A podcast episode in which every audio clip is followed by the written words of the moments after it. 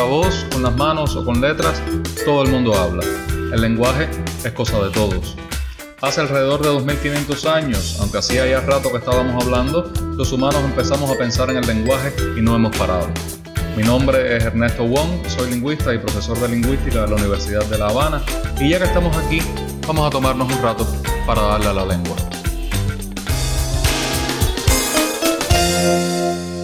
En el mundo se hablan actualmente 7.117 lenguas, según un conteo de este año 2020.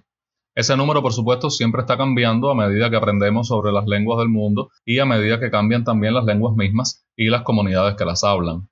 De esas 7.117 lenguas se sabe que 3.982 tienen una forma escrita, aunque eso no significa que todos los hablantes la usen. Pueden existir muchos hablantes analfabetos que en realidad no hacen uso del sistema de escritura se cree que las restantes 3.135 lenguas son solo habladas. Estas 7.117 lenguas no están distribuidas de forma pareja en toda la población mundial. De hecho, más de la mitad de los humanos hablamos solamente 23 lenguas. Según el uso mundial total, es decir, contando los que hablan estas lenguas como lengua materna o como segunda lengua, las 10 lenguas más habladas en el mundo son el inglés, con 1.268 millones de hablantes, el chino mandarín con 1.120 millones de hablantes, el hindi con 637 millones de hablantes, el español con 538 millones de hablantes, el francés con 277 millones de hablantes, el árabe estándar con 274 millones de hablantes, el bengalí con 265 millones de hablantes, el ruso con 258 millones de hablantes, el portugués con 252 millones de hablantes y el indonesio, con 199 millones de hablantes. Si 7.117 lenguas les parecen muchas, les cuento que representan poco más de la quinta parte de todas las lenguas que han existido. Por supuesto, es difícil saber exactamente cuántas lenguas humanas han existido, pero los lingüistas estiman que la cifra está cerca de las 31.000, y esa es la cifra más conservadora. De esta variedad quiero hablarles hoy, de la diversidad lingüística, de cómo la estudiamos y de los peligros que la amenazan. Somos somos negros y amarillos, todos diferentes, estamos. Durante mucho tiempo a los pensadores humanos de Occidente no les interesó estudiar la diversidad lingüística. Para los griegos clásicos, por ejemplo, su lengua era la lengua perfecta y todas las demás eran lenguas bárbaras, entre comillas, inferiores y por tanto no merecían atención. Lo mismo ocurrió durante la Edad Media, pero esta vez con el latín, la lengua del cristianismo, que aunque ya para el siglo 8 y 9 era una lengua muerta, en el sentido de que no tenía hablantes nativos, era vista como la lengua superior, la de la filosofía, la teología, la literatura. Las demás, las llamadas lenguas vernáculas, o sea, las lenguas de los pueblos, eran indignas. Con la invención de la imprenta, la reforma religiosa, el renacimiento, la Biblia se empezó a traducir y a imprimir y empezaron a publicarse libros. La imprenta se inventa a mediados del siglo XV y para el año 1500 Europa ya había publicado más de 20 millones de libros. Las traducciones de la Biblia ayudaron también a que aumentara el prestigio de las lenguas nacionales. Este aumento de prestigio y el contacto dentro de Europa entre hablantes de distintas lenguas comenzaron a despertar el interés por estudiar estas lenguas y sobre todo por compararlas entre ellas. Pero no fue sino hasta finales del siglo XVIII, cuando Europa descubre el sánscrito, la lengua sagrada del hinduismo, que comienza lo que se conoce como lingüística histórica y comparativa.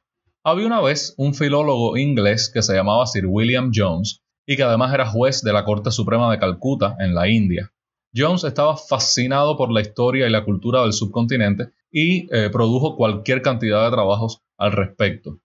El que nos interesa aquí fue una conferencia que impartió en 1786 en la Sociedad Asiática que él mismo había fundado en Calcuta, en la que habló sobre el sánscrito e insistió en las semejanzas de esta lengua con el persa, con el griego antiguo, con el latín, con el gótico y con las lenguas celtas.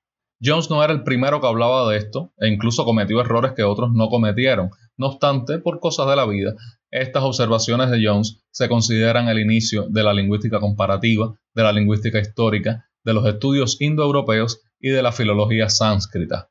Casi nada. Esta lingüística histórica y comparativa floreció en el siglo XIX y es la primera lingüística que puede llamarse científica porque ya tenía sus propios métodos de investigación, dos específicamente. Primero, está el método comparativo para estudiar las semejanzas que existen entre dos o más lenguas en términos de sonidos, vocabulario, gramática, asumiendo siempre que esas lenguas descienden de un ancestro común. Por ejemplo, en español tenemos escuela y en francés école, porque ambas descienden del latín scola, que a su vez lo tomó del griego scole, pero en fin. Luego está el método de reconstrucción interna, que te permite tomar dos o más formas que existen hoy dentro de una misma lengua y llegar a la forma original de la que esas eh, formas descienden. Por ejemplo, se cree que en casos como eh, volver, vuelve, probar, prueba, dormir, duerme, esos pares de vocal y diptongo o ue eran originalmente una única vocal hace mucho tiempo. Este método permite saber entonces cómo era una lengua en el pasado. Por supuesto, esto es una simplificación. El trabajo en lingüística histórica y comparativa es mucho más complejo. Implica, por ejemplo, la revisión de documentos reales de la época para buscar las primeras veces que se usó una palabra. Pero bueno, creo que les he dado una idea de en qué consiste. Los resultados de estas investigaciones históricas y comparativas permiten entonces poner un orden en la diversidad lingüística y clasificar las lenguas.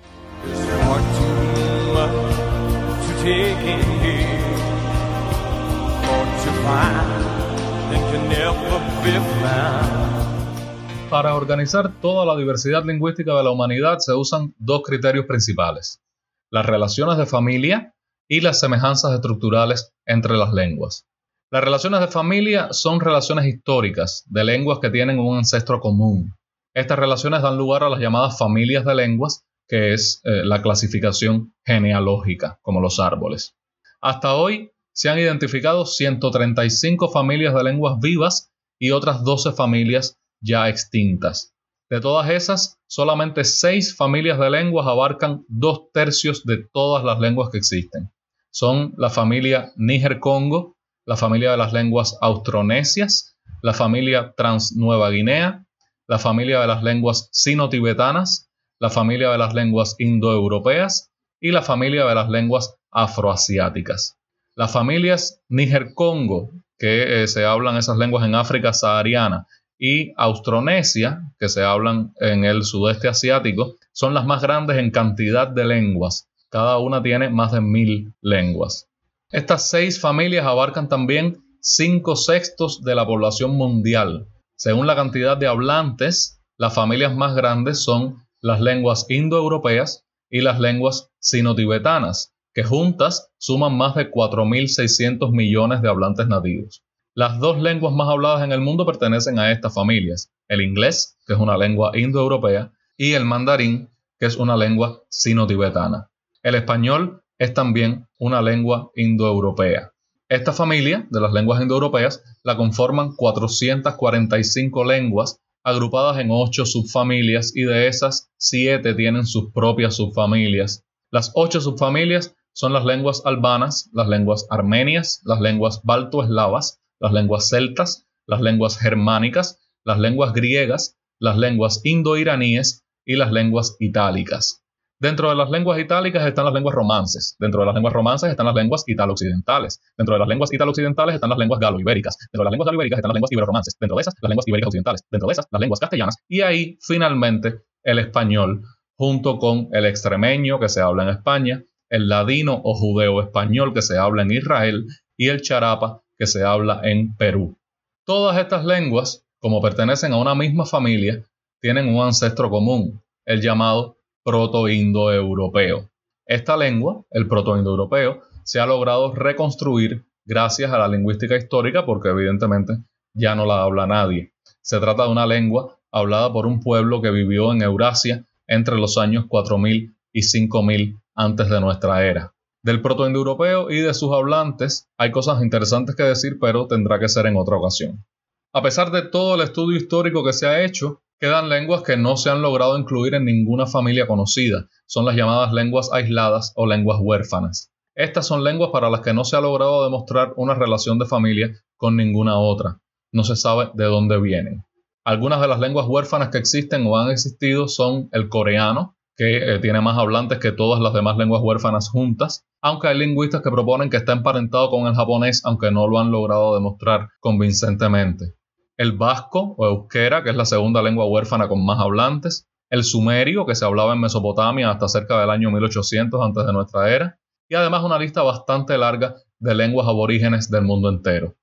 La segunda forma de organizar las lenguas es atendiendo a sus semejanzas estructurales, independientemente de que estén emparentadas o no. Es lo que se llama clasificación tipológica porque no produce familias, sino tipologías de lenguas. Lo que importa aquí, por lo general, es la manera en la que las lenguas construyen palabras y oraciones. Así, por ejemplo, hay lenguas que tienen palabras independientes para expresar cada una de las cosas que hay que decir. Son las llamadas lenguas analíticas porque lo que hacen es picarlo todo en pedacitos. En español, por ejemplo, nosotros decimos vi una película y ahí vi expresa varias cosas. Expresa que el que vi fui yo, que fue en el pasado, que terminé la acción de ver, o sea, que vi la película completa. En una lengua analítica, cada uno de esos significados tendría una palabra independiente, algo así como yo ver pasado completa una película. Ejemplos de lenguas analíticas son el chino, el vietnamita y en gran medida el inglés. En el otro extremo están las lenguas sintéticas, que unen toda esa información en una misma palabra, y lo hacen de dos formas. Algunas construyen palabras pegando muchos pedacitos unos detrás de otros, y son las llamadas lenguas aglutinantes, Ahí están, por ejemplo, el finés, el coreano, el húngaro, el turco, el japonés. Otras lo que hacen es meter varios significados dentro de un solo pedacito y son las llamadas lenguas flexivas porque lo que hacen es flexionar o cambiar la terminación de las palabras. Ahí están, por ejemplo, el latín, el ruso, el francés, el alemán, el polaco y, por supuesto, el español. Cuando digo yo hablo, le cambio el final al verbo hablar y ese nuevo final me va a decir que el que habla soy yo, que es algo real y no una suposición, que es algo que ocurre habitualmente, y todo eso en una O. Estos, insisto, son extremos. Ninguna lengua es 100% analítica ni 100% sintética.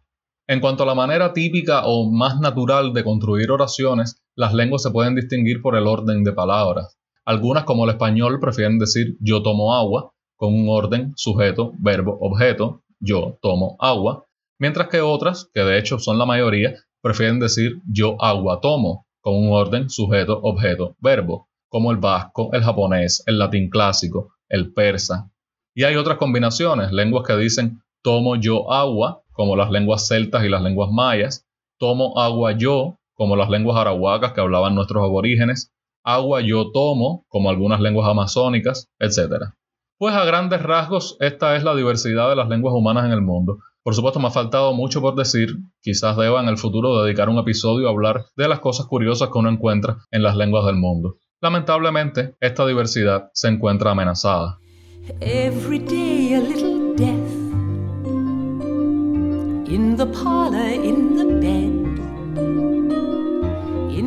Al inicio decía que las lenguas que existen actualmente representan solo la quinta parte de todas las que han existido, que son cerca de 31.000 siendo conservadores. Esto quiere decir que alrededor del 80% de todas las lenguas humanas que han existido se han extinguido. Es normal, las lenguas mueren y nacen otras nuevas. Una aclaración rápida, ¿qué significa que una lengua muera? Se dice que una lengua ha muerto cuando muere su último hablante nativo, es decir, cuando muere la última persona que la adquirió como lengua materna. No obstante, en ocasiones se declara muerta o moribunda una lengua cuando todavía existen hablantes nativos mayores, pero que ya no la usan para comunicarse con las generaciones más jóvenes porque éstas nunca la adquirieron como lengua materna. Ahora bien, la preocupación real ahora mismo no es que las lenguas desaparezcan, sino la velocidad a la que están desapareciendo. Más de la mitad de las lenguas que existen hoy tienen menos de 10.000 hablantes y alrededor de 2.000 lenguas tienen menos de 1.000 hablantes. Los lingüistas estiman que durante el próximo siglo se extinguirán al menos la mitad de las lenguas del mundo. Eso significa una lengua extinta a cada dos semanas. Históricamente, lo que ha pasado es que la mayor parte de la población mundial se ha concentrado en un grupo pequeño de lenguas, por ejemplo, las 10 lenguas más habladas que mencionaba al inicio, como resultado de la colonización militar, política, económica y cultural, pero también por las ventajas que esto supone en términos de oportunidades laborales, acceso a la información, estatus social que viene con hablar una lengua de prestigio. Hay mucha gente que cree que esto es algo bueno porque estamos uniéndonos en las lenguas ganadoras de la competencia histórica, que son además lenguas de verdad, entre comillas, con diccionarios, medios de difusión modernos, bibliotecas llenas de literatura. Error. la pérdida de la diversidad lingüística es semejante a la pérdida de la biodiversidad. Y hay lugares del mundo con una riqueza lingüística extraordinaria. Indonesia y Papúa Nueva Guinea, por ejemplo, tienen tantas microculturas humanas que juntas hablan un cuarto de todas las lenguas del mundo. Al igual que el descubrimiento y el estudio de nuevas especies brindan a los biólogos información nueva sobre las posibilidades de la vida en la Tierra, el estudio de todas estas lenguas minoritarias nos da a los lingüistas información sobre las posibilidades del lenguaje, de la mente y del cerebro humanos. No sabemos qué conocimientos se pierden quizás para siempre cada vez que muere una lengua porque ninguna lengua nos muestra todo el lenguaje. La pérdida de una lengua implica además la pérdida de toda una herencia cultural y de una identidad humana. Hay lingüistas que advierten que muchas de las lenguas que hoy están amenazadas evolucionaron en medio de una estrecha interacción con la naturaleza y por tanto son el almacén de conocimientos sobre el comportamiento animal, plantas, medicina tradicional. Cuando muere una lengua, entonces, no es solo la lengua lo que se pierde. Que todo el mundo pueda comunicarse con una única lengua es un ideal bonito y hasta posible, pero no si el precio es la pérdida de todas las demás. En países con lenguas en peligro existen programas gubernamentales dirigidos a rescatar esas lenguas, a que se usen en la educación, en la cultura, en el gobierno, en los medios, a que los niños las adquieran como lengua materna, pero el éxito de estos programas varía de un lugar a otro y no conozco ninguno que haya sido un éxito rotundo, pero supongo que algo es algo. Esto es todo por hoy. Gracias por aguantarme. Recuerda que puedes seguir este podcast en Twitter como arroba darle lengua, en Facebook en la página facebook.com slash darle lengua, en Telegram por el canal para darle a la lengua podcast o leer el texto de este episodio y otros textos en el blog asociado darlelenguablog.wordpress.com. También puedes enviar cualquier duda, pregunta, comentario, crítica, cumplido o amenaza al correo darlelenguapodcast.gmail.com. Chao, chao y hasta la próxima.